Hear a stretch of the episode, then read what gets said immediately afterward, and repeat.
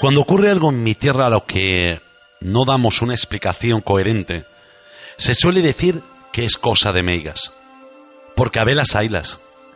Y cuando esto ocurre en mi caso, suelo decir lo mismo.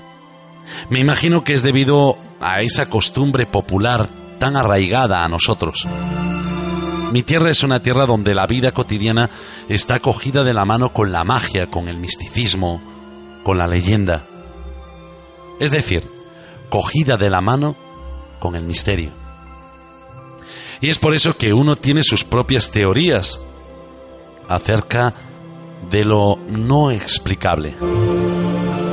La pasada semana os decía que para entender la cuarta esfera lo primero que tendríamos que saber es el significado que el misterio tiene para mí y conocer ese pequeño rincón que guarda mi cerebro, en esa gran biblioteca que todos tenemos bajo llave, clasificada por categorías. Una biblioteca llena de vivencias y experiencias personales que clasificadas esperan ser recuperadas del olvido.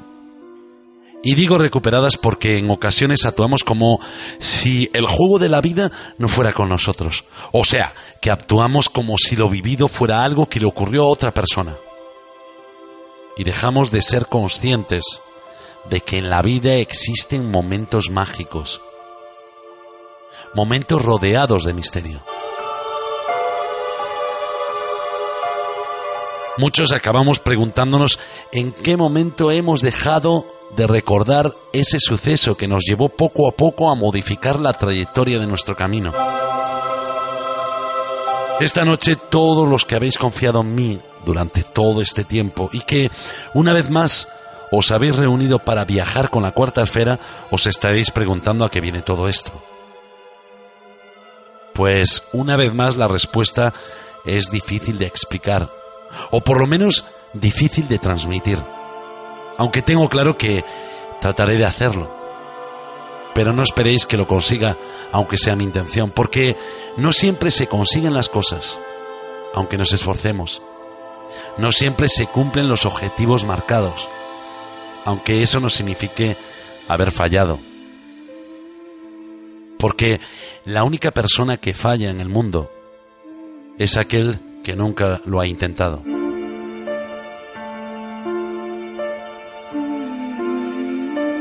Comienza la cuarta esfera.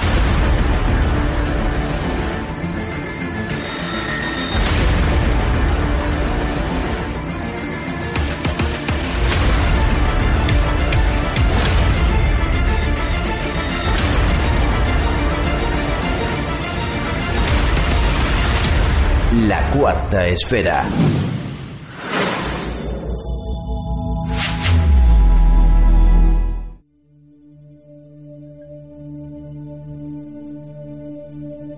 El invitado de esta noche es miembro del equipo del popular programa radiofónico La Rosa de los Vientos, Onda Cero. También ejerció como reportero de los programas Espacio en Blanco, Radio Nacional de España y Milenio, Radio Galega. También ha participado en la realización de varios documentales televisivos, así como en expediciones a alguno de los lugares más enigmáticos del planeta.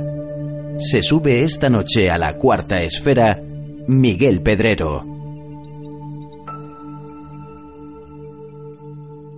Buenas noches, Miguel. Hola, ¿qué tal? Muy buenas. Muchísimas gracias por estar con nosotros, además hablando de algo que a ti también te gusta mucho.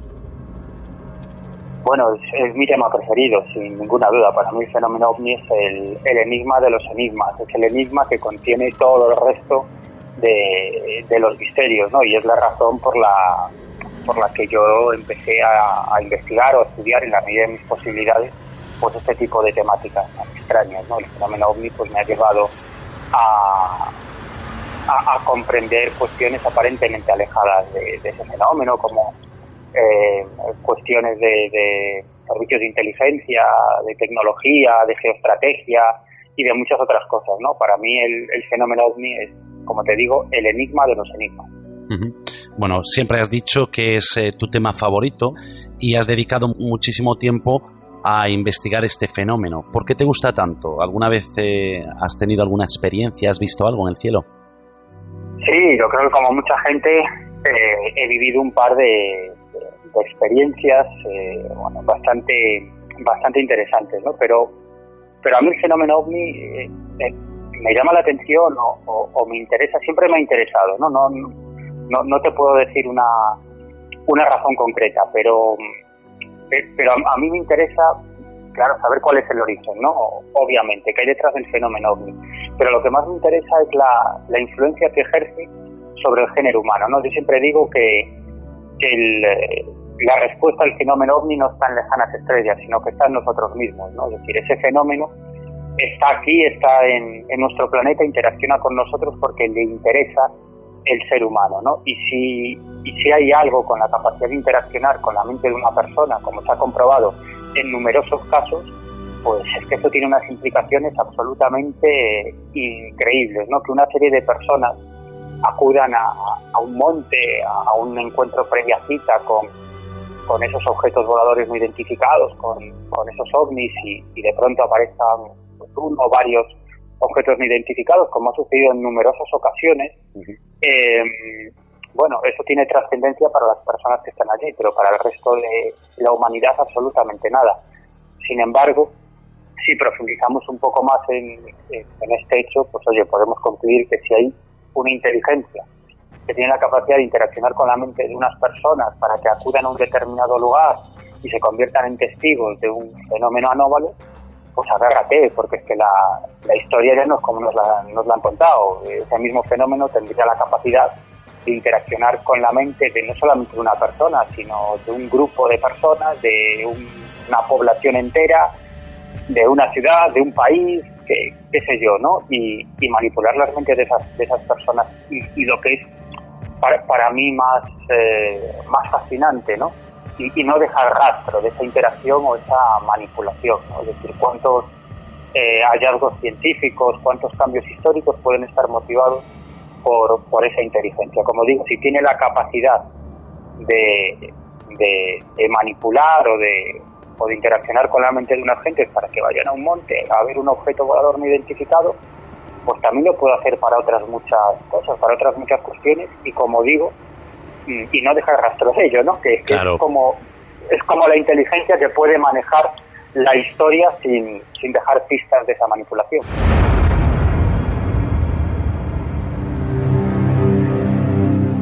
Tú en uno de tus libros, en Conocimiento Prohibido, dices que en la Tierra existieron civilizaciones con un enorme desarrollo tecnológico y que fueron muy anteriores a la egipcia o a la sumeria. ¿Qué fue de esas civilizaciones? Eh, ¿Se fueron, se esfumaron, se extinguieron? Bueno, cuando hablamos de, tecnología en la antigüedad, pues seguramente que, muchos de los que nos están escuchando están pensando en naves voladoras y en rayos láser. No, no, no me refiero, no me refiero a, nada de eso. Me refiero a, a civilizaciones a, pueblos que, bueno que emplearon una tecnología que nada tendría que envidiar pues a la del antiguo Egipto ¿no? y que son miles de años más antiguas ¿no?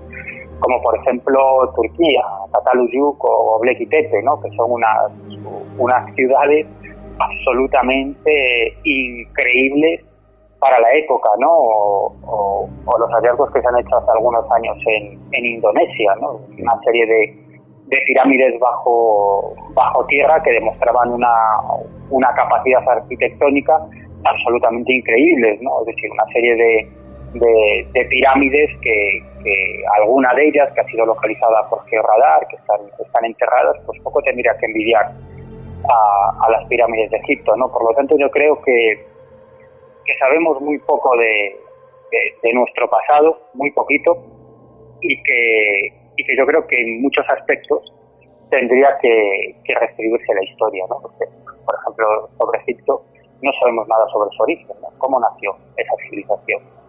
Hay, hay muchas teorías, diferentes explicaciones, pero, pero para mí tuvo que existir algo, algo antes, ¿no? Es decir, las civilizaciones no nacen como, como por arte de magia de la noche a la mañana, sino que provienen de, de otros pueblos, de otras civilizaciones, con un grado de desarrollo muy notable para la época.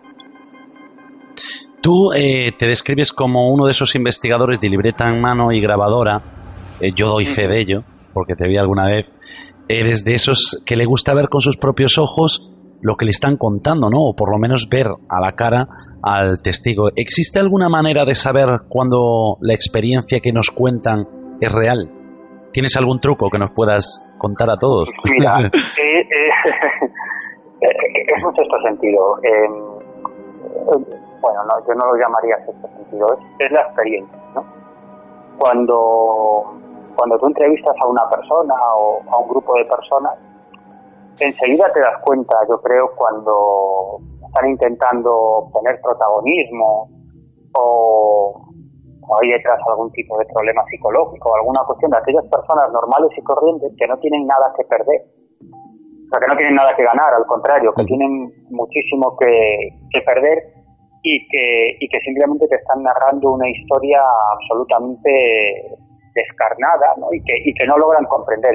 En general son personas que buscan en ti respuestas. Han vivido un fenómeno que, que no saben explicar y creen que tú, como supuesto especialista, supuesto, eh, que, tienes todas las respuestas. Y, no es verdad, ¿no? Tengo, tenemos muy pocas respuestas por no decir por no decir ninguna, ¿no? Y, y luego la experiencia lo que lo que te da también es que, pues, pues bueno, eh, enseguida localizas eh, una serie de elementos comunes a, a, todos los relatos, a todas las experiencias de ese tipo que se repiten, ¿no? Y que yo denomino marcas de veracidad, ¿no? Que son cuestiones, son detalles eh, enormemente concretos que esa persona no tiene por qué saber, porque además ese tipo de cuestiones no, no se publican, no, no son interesantes, pero que para mí son la clave de, de este tipo de fenómenos, ¿no? Por ejemplo, si nos referimos al, al fenómeno ovni y, y cuando una persona, yo nunca lo pregunto directamente, pero cuando una persona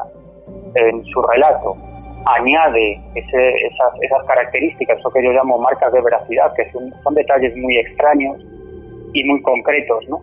Para mí eso, eso le otorga un peso muy, muy importante a, a, ese relato, ¿no? Y por otro lado, yo creo que, que la entrevista, el contacto directo con la persona que ha vivido el fenómeno es básico, ¿no? Y a partir de ahí, pues comienza la investigación, ¿no? Pues tratar de eh, comprobar todos esos datos, todas esas informaciones hasta donde sea posible, obtener eh, nuevos testigos de ese fenómeno, si los hubiera, comparar con otros casos que has investigado anteriormente o que, o que han seguido eh, otros periodistas o otros investigadores, es decir, bueno, a partir de ahí empieza la, la segunda fase, ¿no? Pero para mí lo de lo de entrevistar a una persona y, conocer su historia, yo que soy muy cotillas, que me da la oportunidad de meterme en, la, en las vidas de muchísima gente, ¿no? Y, y sobre todo de, de vivir, yo creo que en, en primera línea, este tipo de fenómenos, que no se pueden comprender, no se pueden comprender si, si no escuchas a, a los protagonistas de estos incidentes, ¿no? Yo creo que eso te cambia te cambia totalmente la perspectiva y para mí es, es lo más divertido del mundo. ¿no? Desgraciadamente hace, hace meses que no, que no puedo hacerlo porque tengo una serie de, de obligaciones, pero, pero lo que más deseo es terminar ya con obligaciones y, y seguir toda esa cantidad de casos que tengo pendientes que, que, es que no los quiero ni mirar porque me pongo a llorar. porque necesito necesito ya seguir casos y seguir historias y olvidarme de otras cosas. Además que, Miguel, son eh, investigaciones en las que eh, no recibes nada, ¿no? ¿no? No son remuneradas, es decir, tú lo haces por amor al arte, por lo que dices tú, estás enganchado a ellas. Bueno, como, como diría mi padre, ¿no? Has perdido todo tu tiempo y todo tu dinero, ¿no?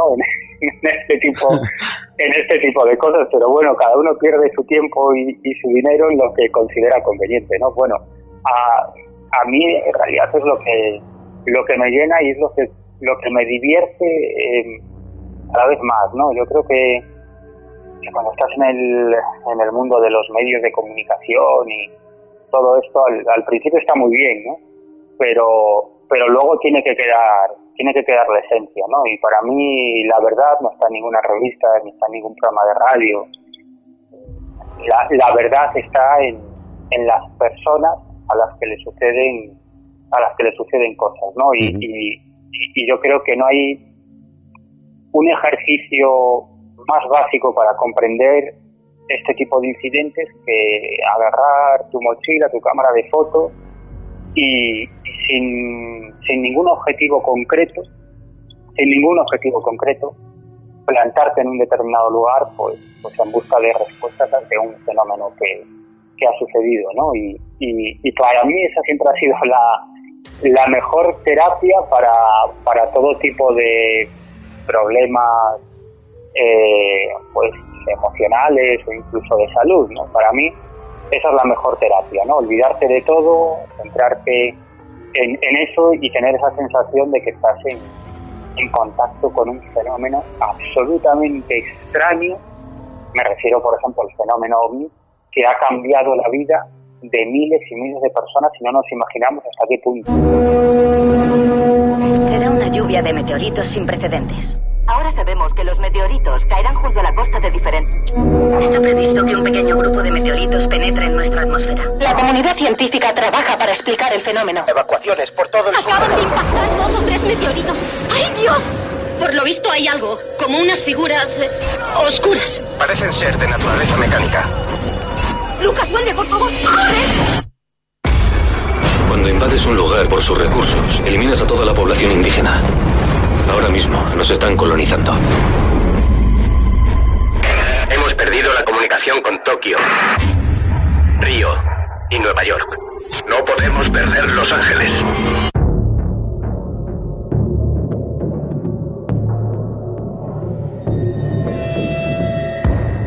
Estás escuchando La Cuarta Esfera con Eduardo Pereira. Sé eh, de buena tinta que muchas personas contactan contigo, es evidente, eh, para contarte este tipo de experiencias.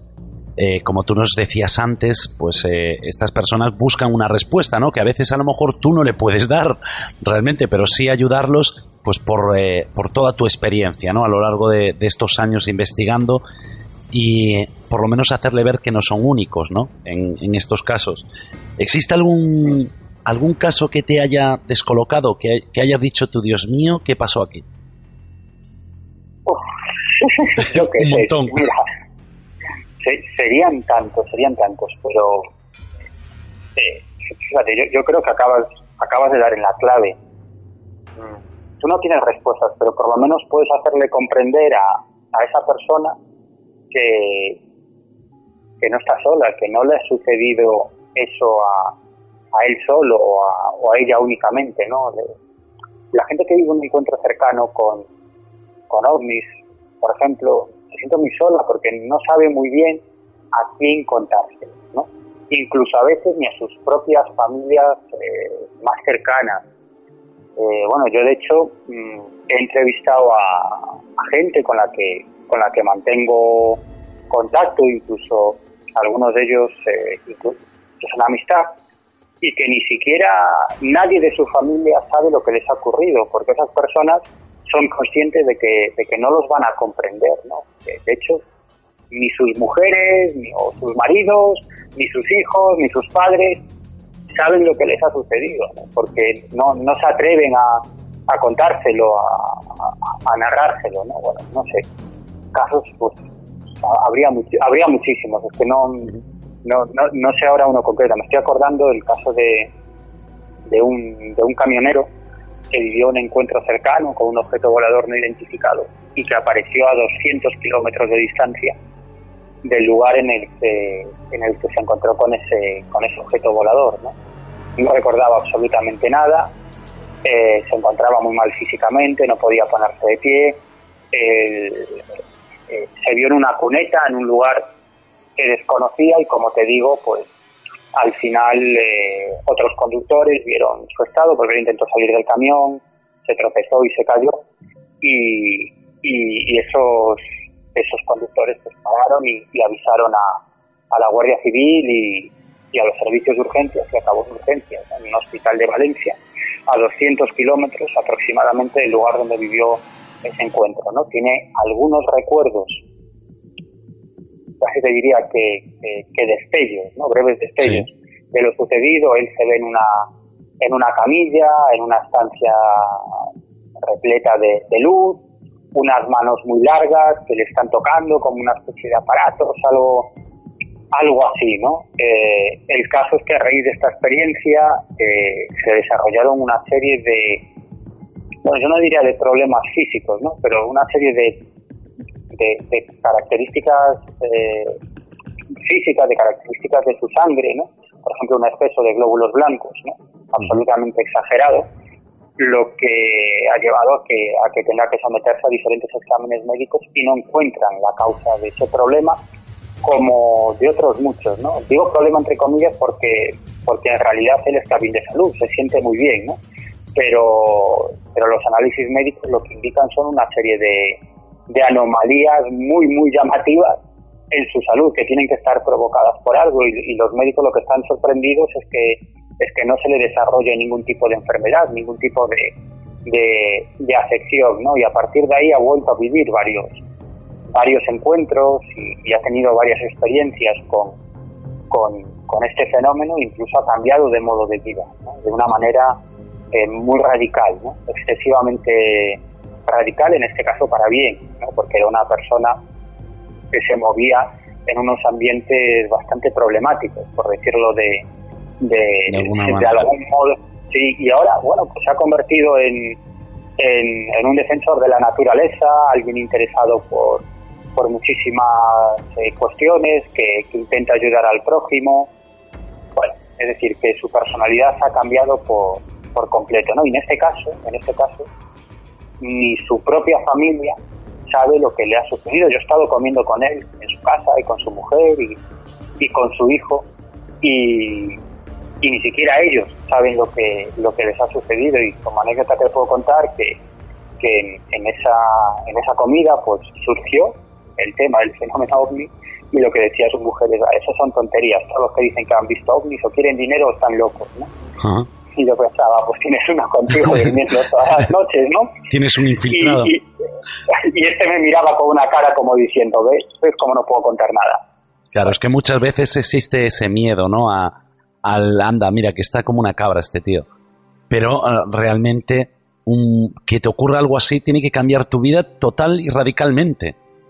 Bueno, a mí me pasó, en, en cierta manera. Yo, antes de vivir una experiencia en el año 94 en la ciudad de La Coruña, mmm, estaba interesado por el, fenómeno OVNI, había seguido unos cuantos casos, pero a raíz de esa experiencia yo creo que no estoy seguro, no lo puedo afirmar 100%, pero yo creo que esa, esa experiencia cambió, cambió mi vida. ¿no? Y, y, si antes estaba obsesionado, comprometido con obtener respuestas sobre lo que se ocultaba detrás del fenómeno ovni, desde entonces eh, no te quiero ni contar, ¿no? Porque, porque mi finalidad siempre ha sido saber qué demonios hay detrás de, este fenómeno, ¿no? Lo de los medios de comunicación ha llegado casi por casualidad te diría, ¿no? Es decir, yo nunca me hubiera imaginado eh, acabar trabajando en, medios de comunicación, de, periodista, ¿no? Pero,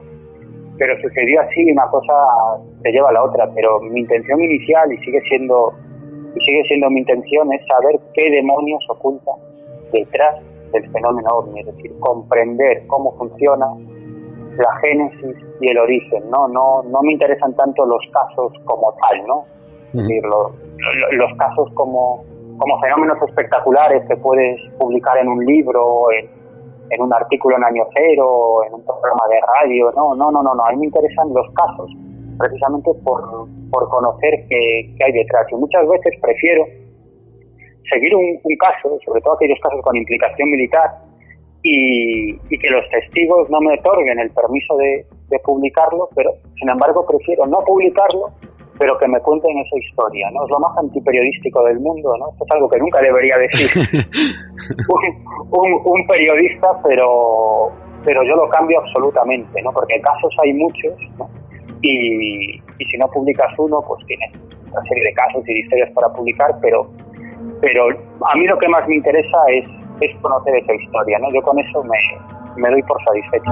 Estas imágenes Pertenecen a excavaciones de distintos continentes.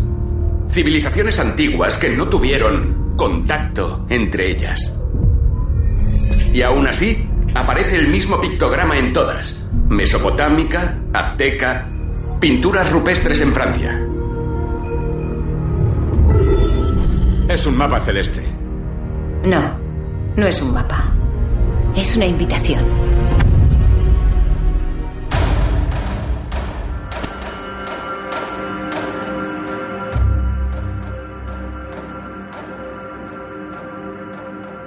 Ahora mismo sabes que todos se están preguntando, oye, ¿qué le pasó a, Miguel Pedrero en 1994? Yo lo digo por, yo soy el portavoz de todos. O sea, tú mismo. No, pues, no, no, no- tengo ningún problema en, Lo he contado muchas veces, ¿eh? lo he contado en público bastantes veces. No tengo ningún problema porque si, si yo lo que pretendo es que, es que la gente me cuente, me cuente sus historias personales, sus experiencias con el fenómeno ovni, ¿cómo voy a ocultarse las mías? No, no, no, no tendría mucho sentido. Esto sucedió el 18 de enero del 94. Es una historia muy larga, la voy a resumir, ¿vale? Sí. eh, em, bueno, estábamos siguiendo una serie de, de casos. eh, yo entonces vivía vivía en la, en la ciudad de La Coruña y, y- y compartía investigaciones. Cuando hablo de investigación, la palabra investigación a lo mejor es, es demasiado pretenciosa. ¿no?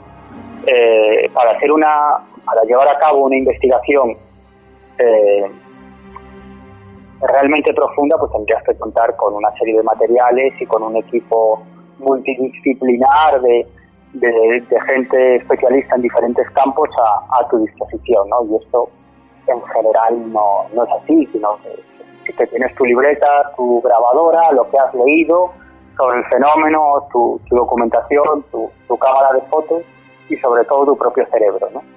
Pero, pero sí que habíamos recopilado bastantes casos, sobre todo por, por la zona de, de Galicia, y, y en un momento dado nos encontramos con una, con una persona que, que bueno, decía que mantenía un contacto con alguna clase de inteligencia, con el fenómeno ovni, con, con lo que fuese. No, no entendía muy bien lo que le estaba sucediendo. Esta persona decía que cada cierto tiempo, sobre todo cuando conducía de noche, porque él trabajaba para una eh, importante empresa eh, multinacional y, y su y su misión era o su labor su trabajo era era ir arreglando equipos informáticos por diferentes lugares de, de Galicia sobre todo de empresas y de, hoteles y, y cosas de estas Sí.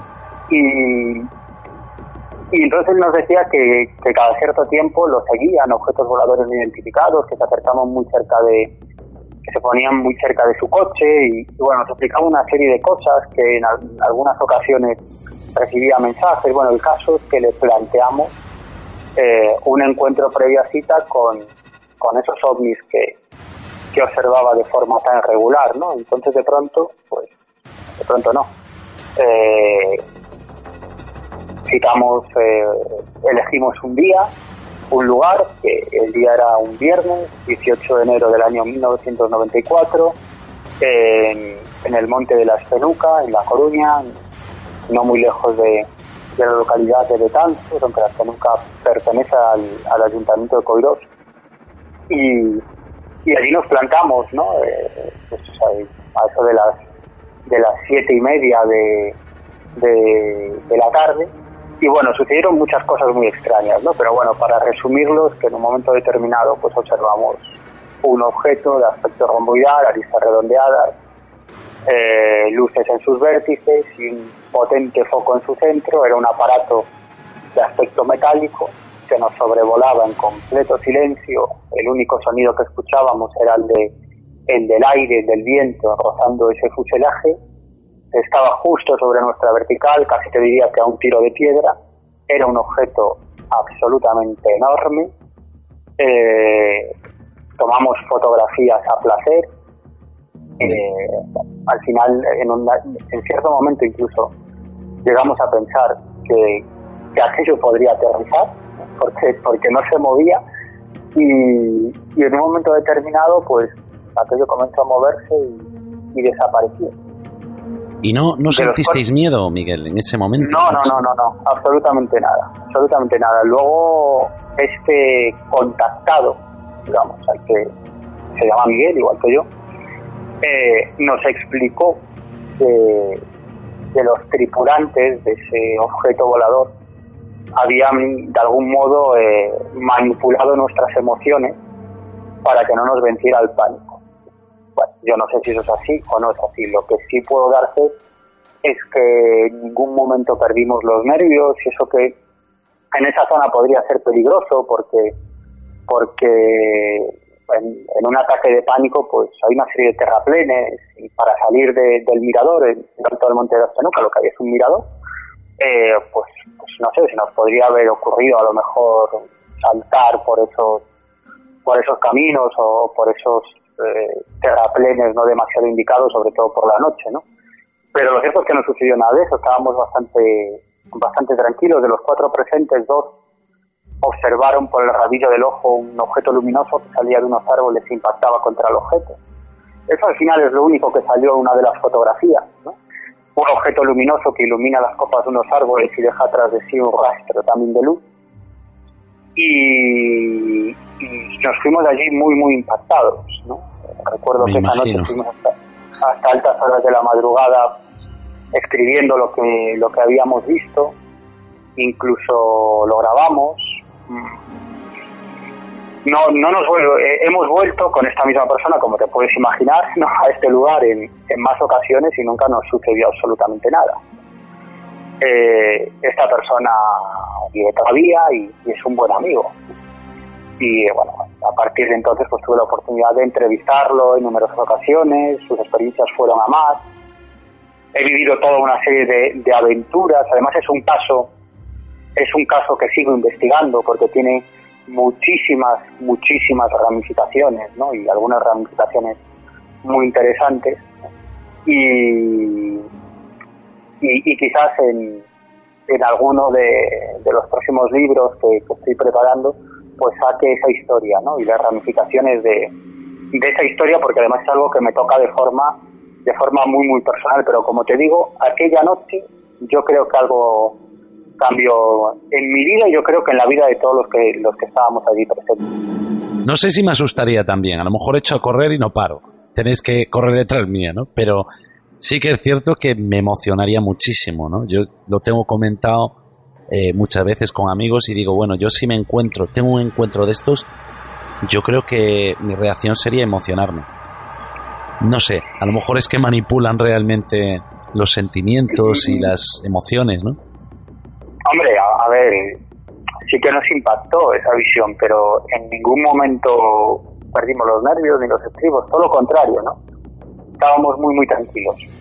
Excesivamente tranquilos, te diría yo. Incluso recuerdo algunas de las conversaciones que mantenía con, con otras personas presentes allí, ¿no? Que, era quien, tenía la cámara de fotos, que tenía una cámara y esta persona tenía otra cámara de fotos. y yo recuerdo que porque pudimos observar el objeto a placer. Yo le decía, oye, saca alguna foto con flash que tenemos tiempo, imagínate. O sea, que iba pasando despacio. Sí, en, en algún momento yo creo que llegó a pararse, justo sobre nuestra vertical. ¿Era aquello? Mm, no tengo ni la más remota idea, pero sí era un encuentro previo sí lo era. O un contactado con con una persona que decía mantener contactos con, con esas inteligencias que, se ocultan detrás del fenómeno. Desde luego un avión no era, eso está claro. Mm, al menos no un avión convencional, al menos no una aeronave convencional, pero yo no puedo decir si aquello era una nave extraterrestre o algún tipo de artilugio de un universo paralelo o era eh, alguna clase de prototipo militar o, de avión, de, aeronave no convencional, no lo sé, ¿no? No, no, no tengo la más remota idea, ¿no? Pero de luego era muy extraño, estábamos allí eh, esperando un encuentro previa cita con un objeto volador no identificado y apareció esa cosa tan extraña. Siempre que tengo la oportunidad de hablar con algún investigador, alguna persona que tenga tantas experiencias como tienes tú, siempre hago la misma pregunta, ¿no?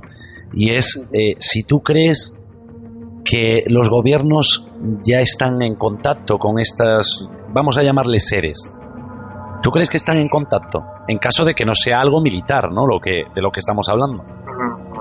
A ver, para mí el, fenómeno ovni, cuando hablamos de ovnis podemos englobar muchos fenómenos ahí dentro, ¿no? desde malas observaciones, fenómenos naturales, eh, aeronaves no convencionales, drones, etcétera, etcétera, etcétera. Bueno, pero hay un sustrato bastante amplio que yo denomino genuino fenómeno Es decir, esos casos que no hay por dónde cogerlos, no tienen explicación convencional y son un porcentaje bastante amplio. Es decir, no es el 2 o el 3% o el 1%, como decía por ahí algún ufólogo, ¿no? Y yo digo, bueno, para ver, pues, enséñame las estadísticas. No, no, son muchísimo más, ¿no? El, el porcentaje de, de, lo, de casos que yo denomino genuino fenómeno ovni es muchísimo muchísimo más amplio, que de la otra manera quedas muy bien, ¿no?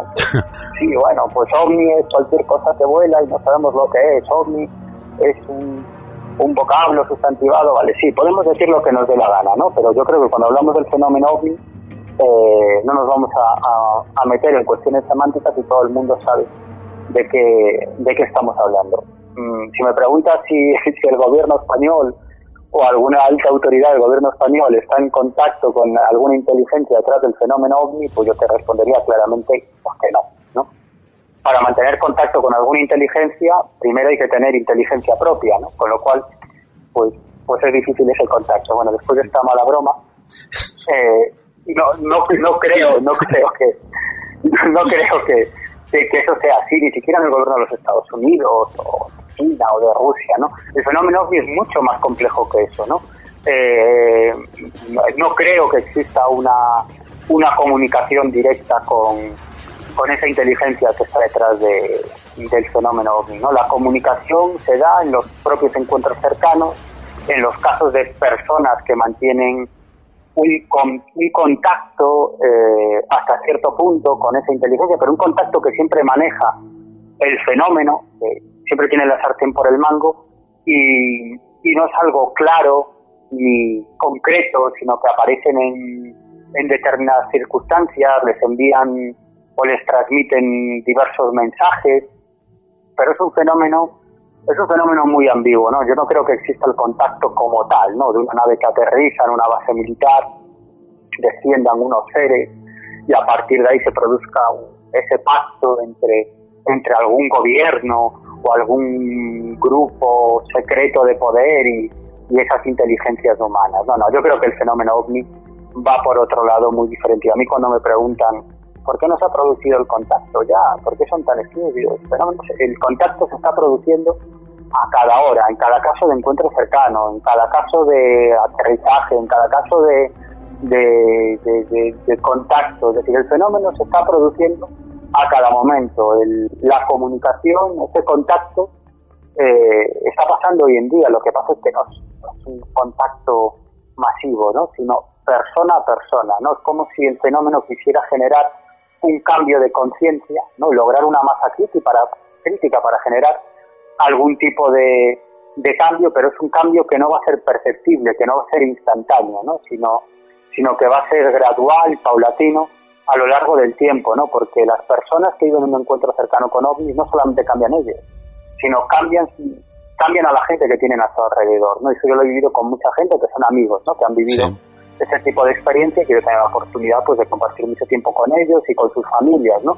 E incluso también cambian la perspectiva del mundo de su gente más cercana, de su mujer o de su marido, de sus hijos, de sus padres, de sus amigos más íntimos, ¿no? Es decir, no solamente se produce el cambio en esa persona, sino que también genera ese cambio de perspectiva, ¿no? ese cambio de paradigma, quieres denominarlo así, en toda la gente que tiene alrededor. Entonces, para mí esa es la clave del fenómeno ovni, ¿no?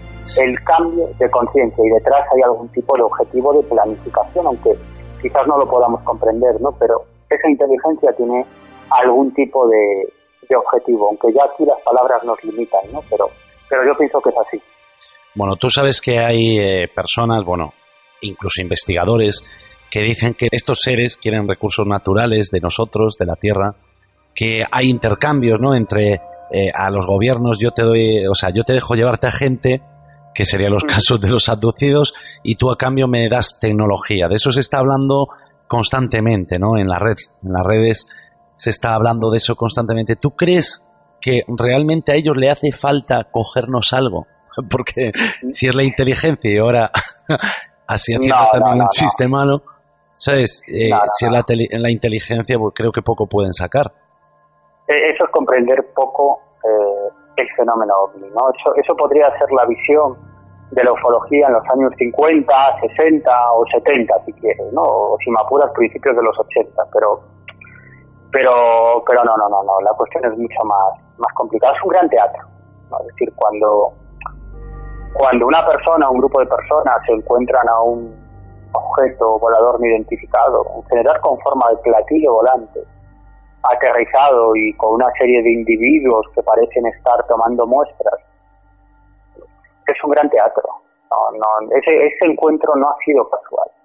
Y cuando tú estudias, investigas in situ esos casos de encuentros cercanos, te das cuenta que el incidente no ha sido casual, es decir, que estaba preparado para que esa persona o ese grupo de personas fuesen testigos de ese fenómeno. Y esa es la única explicación, ¿no?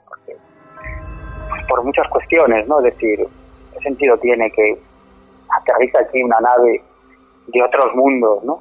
Y se ponga a recoger muestras de un terreno en un lugar por donde circulan automóviles, ¿no? Y qué raro que, esa noche, y qué raro que esa noche por allí no pasara ningún auto, otro automóvil, solamente el de esas personas, ¿no? Cuando normalmente el tráfico es bastante fluido, ¿no? ¿Qué pasó esa noche? ¿no? Es un fenómeno que tiene la capacidad interaccionar con la materia, es decir, tiene la capacidad de influir en las mentes de las personas que iban a pasar por allí ese día. Sé muchos que me estarán escuchando dirán, caray, pues esto ya es más increíble que lo otro, ¿no? Que, que una nave de otro planeta que aterriza para recoger muestras, pero es que eso es el fenómeno ovni, ¿no? Y, y, están allí precisamente pues montando esa obra de teatro para que ese, esa persona o grupo de personas grupo de personas observen dicho dicho fenómeno ¿no? Y como eso en la gran mayoría de los casos de encuentros cercanos cuando los estudias cuando el testigo te, te comenta esas características esos comunes denominadores que yo llamo marca de veracidad ¿no? como como esto de los coches no te, suele, te lo suelen decir ¿no? cuando lo escuchas cinco veces bueno pero cuando lo escuchas 250 o 500 veces pues dices, caray, aquí hay algo, ¿no? Cuando te dicen, oye, pues mira que estoy acostumbrado a ir por esa carretera, pues el día que me encontré con ese objeto volador no identificado, pues no pasó ningún coche por la carretera, ¿no? Y iba completamente solo, ¿no? Esa sensación de que, de que el tiempo se para, ¿no? De que el sonido ambiente desaparece, como si el testigo, los testigos estuvieran en una especie de campana de aislamiento y cuando desaparece el fenómeno es como si volviera la, la realidad, ¿no? Es decir, el fenómeno está creando una realidad para ti, ¿no? Para el testigo, para esas personas, ¿no? Y la finalidad eh, es impactar en tu conciencia. La finalidad es que la persona que, que, observa eso, pues se le rompen completamente los esquemas, ¿no? Normalmente es gente que, que lleva una vida pues muy normal, muy, muy monótona, y de pronto se dan cuenta que el mundo es algo absolutamente increíble y maravilloso, ¿no? Y que y que caray, si existe esto, si esto es verdad, si esto de los ovnis es verdad, pues pueden existir otras muchas cosas y comienzan a interesarse por cuestiones de ciencia, de arqueología, historia, comienzan a informarse no sobre, solo sobre el fenómeno ovni, sino sobre muchas otras cosas. También hay testigos que, que cambian para mal, ¿no? Es decir, se obsesionan con ese fenómeno y su único objetivo en la vida es buscar respuestas, con lo cual eh, pues despegan los pies del suelo pierden contacto con la realidad, muchos acaban divorciándose con problemas laborales, etcétera, etcétera. Luego depende de cómo se lo tome la persona, pero indudablemente hay, hay un cambio de conciencia y un cambio, un cambio de, perspectiva, de paradigma en la mayor parte de los testigos, no en todos, pero en la mayor parte de los testigos según mi, mi, mi experiencia. Yo creo que esa es la finalidad del fenómeno. Ha llegado el momento de adentrarte en una nueva realidad. Misterios sin resolver, ovnis, ciencia, enigmas de la historia. La cuarta esfera con Eduardo Pereira. Estamos hablando con Miguel Pedrero sobre los ovnis, objeto volante no identificado, porque realmente no sabemos de dónde viene, o sí sabemos de dónde viene. ¿Tú qué crees, Miguel? Que vienen atravesando o viajan hasta aquí atravesando un portal dimensional o que vienen de un planeta y tienen un combustible que, que vuelan hasta donde quieran. Porque, porque hay eh, dos teorías, ¿no? Mm, bueno, la, la, la hipótesis de, las naves de chapa no tiene ningún sentido. Va a ser que no, Los, Claro, pero los ovnis sí que tienen una consistencia física, ¿no? Y cuando aterrizan, en muchas ocasiones dejan rastros, ¿no? De ese, de ese aterrizaje. En muchas ocasiones son detectados en los radares, es decir, sí tienen consistencia física, pero eso no quiere decir que, sean una nave física, ¿no? Que, que, lleguen de otro planeta en una, en una nave física, en una nave metálica, ¿no? Sino que es simplemente un modo de representarse ante nosotros, ¿no? Pero yo estoy convencido que, un ovni podría ser un ovni, es decir, un objeto volador no identificado, eh, o podría ser un pensamiento y un sentimiento. ¿no? Para mí es que estamos hablando de algo, de alguna clase de inteligencia que emplea esa, esa máscara para mostrarse ante nosotros de un modo que sea absolutamente reconocible, como en la antigüedad lo hacía mostrándose de otras muchas maneras. Y, y, actualmente, en la época que estamos viviendo, desde los años 50 eh, la era de la exploración espacial, pues se presentan ante nosotros como, o se presentaban como seres extraterrestres que venían en sus naves de otros planetas, ¿no? Era una forma de que eh, los testigos, los protagonistas de esos fenómenos, de este fenómeno, comprendieran, ¿no? O, o pudieran hacerse, bueno, una composición del lugar de lo que estaban observando.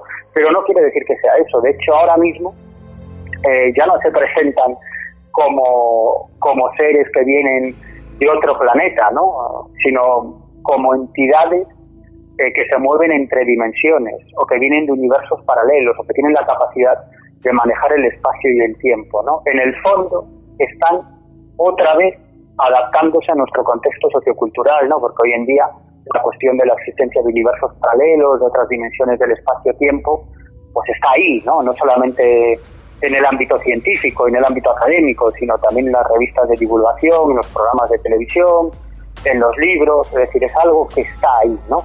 Entonces quizás ahora la máscara, eh, pues precisamente es esa, pero tampoco quiere decir que, sea eso. En el fondo, en el fondo, eh, el fenómeno, pienso es una opinión personal, se muestra ante nosotros de un modo que sea reconocible, se adapta al contexto sociocultural de la época para presentarse ante los seres humanos, pero ni eran dioses antes, ni eran carros de brujas, ni probablemente eran extraterrestres, ni probablemente ahora son entidades que vienen de, de otros universos paralelos. ¿no? no lo sé, quizás sí, no lo sé, pero desde luego el fenómeno es, es muchísimo, muchísimo más complejo y la clave del fenómeno no es el fenómeno en sí, sino que somos nosotros mismos, los seres humanos, ¿no? Y aquí entraríamos en otras profundidades que, que quizás en otra ocasión, ¿no? Pero la clave de todo esto es la conciencia, ¿no? ¿Qué es la conciencia? Yo tengo en mis manos dos libros, dos libros que me he leído, Conocimiento Prohibido, que has presentado con nosotros, y el de los 20 mejores expedientes X españoles. Eh, dos libros que recomiendo de la editorial Cidonia, que recomiendo y donde nos hablas mucho sobre esto y nos cuentas eh, varios casos, ¿no? Que tú, bueno, eh, has investigado y que eh, nos muestran, pues, lo que estábamos hablando un poco, ¿no? Que hay personas que sí han vivido esto, que les ha cambiado la vida y que esto es la muestra, ¿no? Como dicen, para muestra un botón, ¿no? Y en este caso, pues es así. Los testimonios existen. Claro, yo, mira, yo siempre digo lo mismo, ¿no? Que, que este mundo en el que nos ha, en el que nos ha tocado vivir es mucho más eh, eh, enigmático y fascinante de lo que jamás podremos siquiera imaginar. Es que le das una patada a una piedra y hay algo interesante debajo. ¿no? Es decir, vivimos en un mundo absolutamente fascinante. No estamos empezando a mirar hacia arriba, a mirar hacia las estrellas, pero no sabemos absolutamente nada del cosmos, no sabemos absolutamente nada de nuestro universo, sabemos algo, pero estamos entre, entreabriendo una, una puerta que, que da a unos mundos absolutamente impensables, ¿no? Y eso sin hablar ya de la existencia de universos eh, paralelos, ¿no? Y además hemos tenido la suerte de nacer en, en, lo que una profesora mía en la facultad denominaba el balneario del mundo, ¿no? Es cierto que tenemos muchos problemas, es cierto que, que vivimos una crisis económica brutal que ha dejado a mucha gente en, la cuneta, pero aún así, aún así, vivimos en el balneario del mundo, ¿no? Porque es que la mayor parte de este planeta vive con menos de, un dólar al día, ¿no? Y, y cada cinco segundos están muriendo decenas de personas de hambre por no tener nada que llevarse a la boca, ¿no? Es decir, esas personas se tienen que preocupar de comer, ¿no? No de filosofar o de saber qué es el fenómeno ovni, ¿no? Sino de comer para vivir otro día, ¿no? Y nosotros tenemos la suerte de que tenemos a nuestra disposición internet, libros, eh, la capacidad de hacer cosas por nosotros mismos y sobre todo un, cerebro que al que le llega sangre porque comemos tres veces al día, ¿no? Por lo menos. Con lo cual, yo creo que se trata de, no desaprovechar el tiempo. Por un lado, ser consciente de la terrible realidad de este mundo, de, la, de la realidad más, más material y más obscena en la, en, la que, en la que nos movemos, y por otro lado, también ser conscientes de esa, de esa enorme grandiosidad. ¿no? Cuando llegamos a este mundo somos, somos una hoja en blanco ¿no? que hay que llenar, y, hay, y desgraciadamente hay gente que llega como si fuera un folio en blanco y se va prácticamente con, con el mismo folio en blanco. ¿no? Y lo único que nos vamos a llevar, lo único que nos vamos a llevar, si existe algo al otro lado, que yo estoy convencido que sí, que somos seres inmortales, lo único que nos vamos a llevar es lo que hemos experimentado y lo que hemos vivido. No nos vamos a llevar la televisión de plasma, ¿eh? ni, Desde luego. Ni el, ni el dinero de la cuenta bancaria, sino nuestras experiencias, nuestros conocimientos, que hemos aprendido, ¿no? que hemos comprendido sobre, sobre el mundo que nos rodea.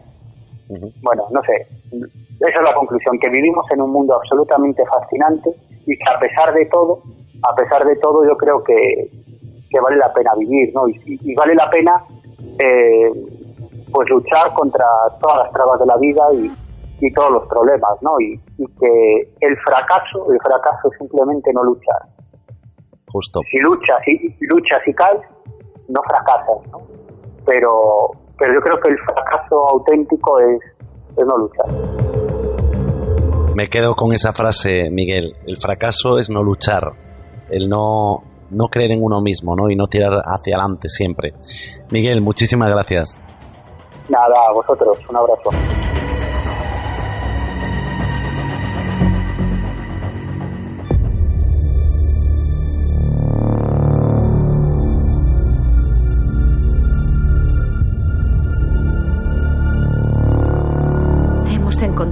Algo aquí. Algo que solo usted puede comprender. Dios mío.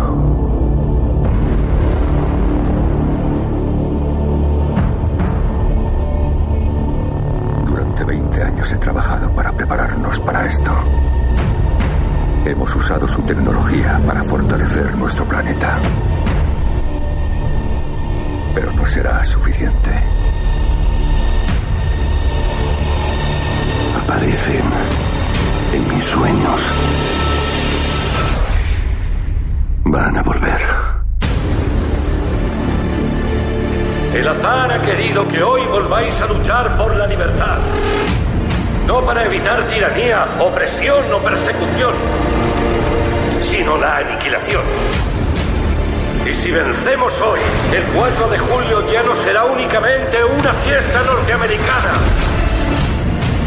sino el día en que el mundo declaró al unísono, no desapareceremos en silencio en la oscuridad. No nos desvaneceremos sin luchar. ¡Atrás! Vamos a vivir. Vamos a sobrevivir. Hoy celebramos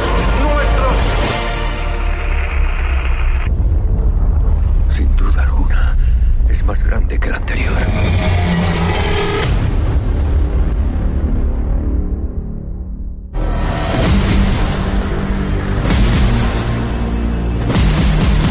El misterio más cerca de ti, la cuarta esfera, con Eduardo Pereira.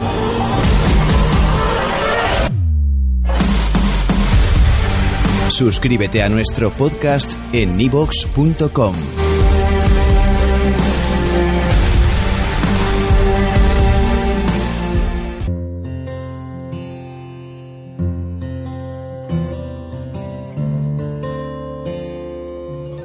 Dirige y presenta Eduardo Pereira.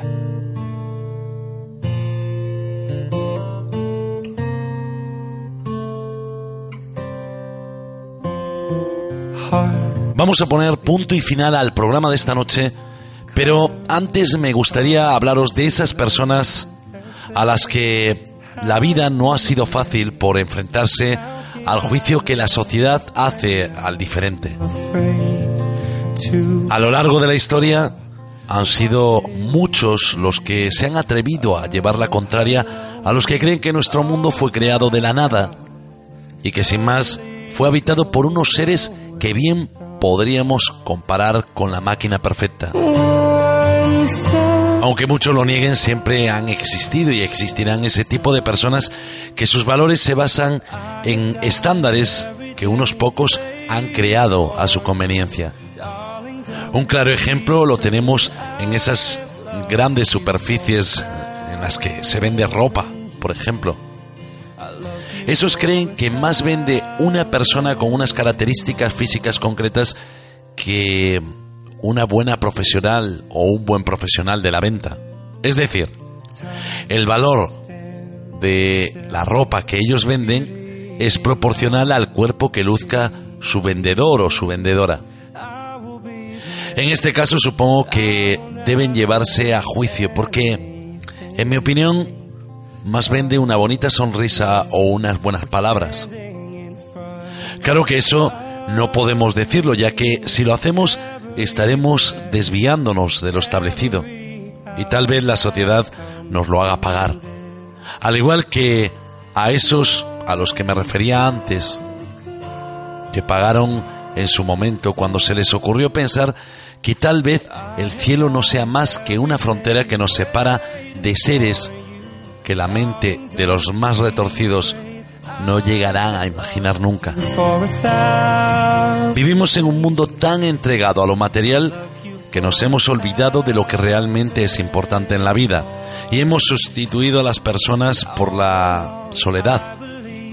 A veces me pregunto si alguien más que yo recuerda aquellas reuniones de amigos o familia en las que no existían más medios de comunicación que nuestra voz que nuestras palabras. Esas reuniones en las que las personas que la formábamos nos conocíamos perfectamente y éramos capaces de diferenciar la tristeza de uno o la alegría. Hemos cambiado los emoticonos por los abrazos y los corazones por los besos. Hemos destruido lo mejor del ser humano por máquinas. Esas máquinas de las que muchos a los que se llevó a juicio y a los que llamaron locos hablaban y que hoy son una realidad. Es por eso que pienso que la sociedad no debe juzgar a nadie por nada, ya que en muchas, muchísimas ocasiones el tiempo da razón a esos locos y el objeto de juicio se convierte en la forma de vida de esos jueces. Qué curioso, ¿verdad? Jueces que al final cometen el delito. No sé, tal vez entienda el misterio de otra forma, o tal vez sea que con el tiempo uno se va volviendo de esos locos que creen que apenas sabemos un 1, un 2% de la realidad que nos rodea.